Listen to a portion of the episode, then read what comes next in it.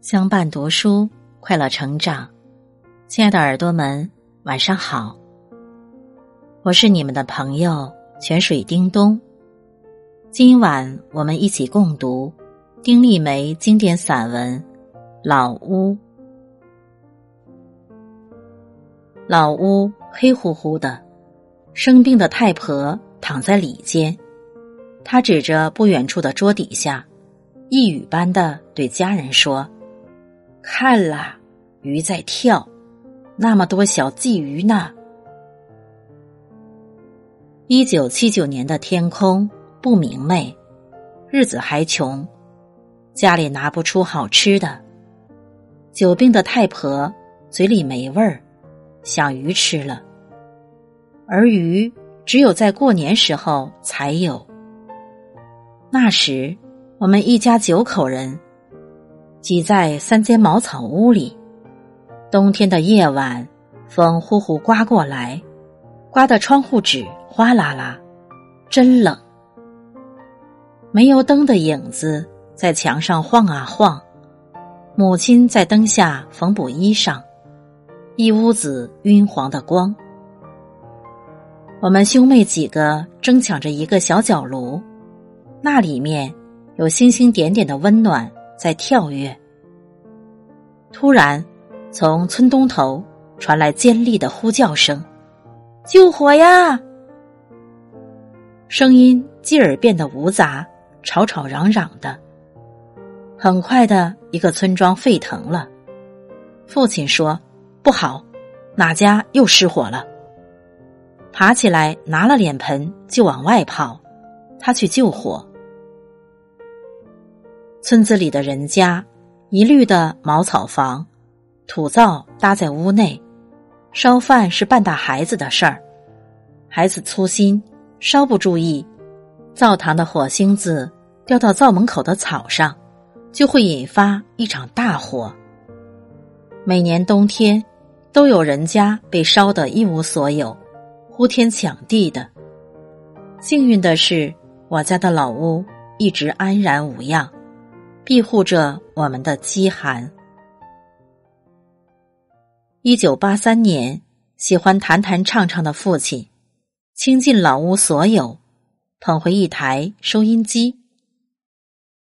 一场大雨后，我们踩着水洼子放学归来，空气中是湿漉漉的青草的味道，碧空如洗。我们人还未到家门口。远远望见老屋，觉得不一样了。那么洁净，屋顶上每一根茅草都被雨水洗得发亮。更让我们发怔的是，从老屋里竟传出歌声来，高亢的女声伴着乐曲，是首《洪湖水浪打浪》，那时正流行。兴奋地冲回家。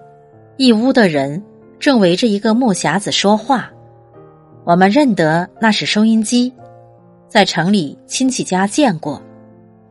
心里别提多激动了，伸出手去不敢碰它，生怕一碰它就会坏掉。邻居驼背奶奶要回家做晚饭，边走边冲着收音机说：“姑娘，别唱了，歇一会儿吧，再这样唱下去。”嗓子会唱坏的。父亲笑呵呵跟驼背奶奶解释说：“只要有电池，他会二十四小时唱的。”收音机后来成了我和姐姐的宝贝，我们抱着它听评书、听越剧，穷日子过得天天鸟语花香。电视机走进老屋是在一九八六年。父亲和叔叔合包了一家小窑厂，用砖头向别人换了一台电视机回来，黑白的，十四英寸。电视天线搭在门口的桃树上，收到的台并不多，也就三两个。那时正热播连续剧《京华春梦》，偏偏电视信号不好，弟弟把天线。都弄得像只要飞的蜻蜓。我们看着电视里的雪花，一会儿变多，一会儿变少，急叫道：“好了，再调一点，好了。”有时碰上停电，满场等着的邻居们，恋恋不舍的一个一个离去。电视寂静了，老屋寂静了，寂静的我们想哭。我们多想每天看着电视，一直看到电视里说：“亲爱的观众朋友，再见。”然后一片雪花白。那时的愿望没出息的很，就是希望将来能买一台大一点的电视机，不停电。天天看到雪花白。后来我外出读书，在外工作，老屋仅成了偶尔回去歇歇脚的地方。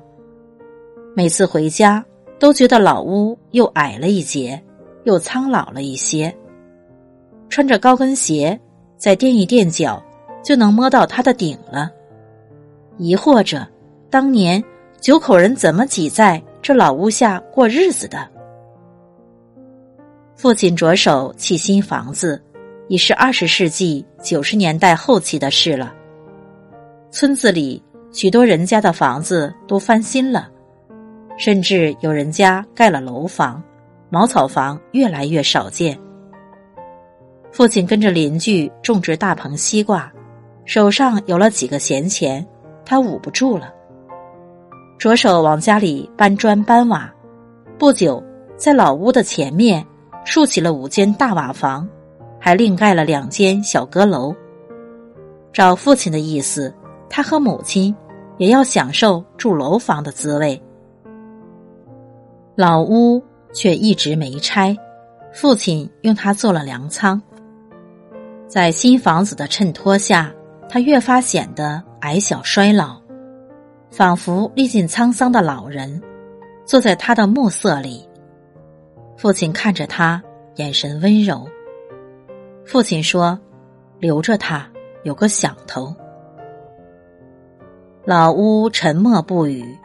岁月深处，他与我日渐年迈的父母温暖相依。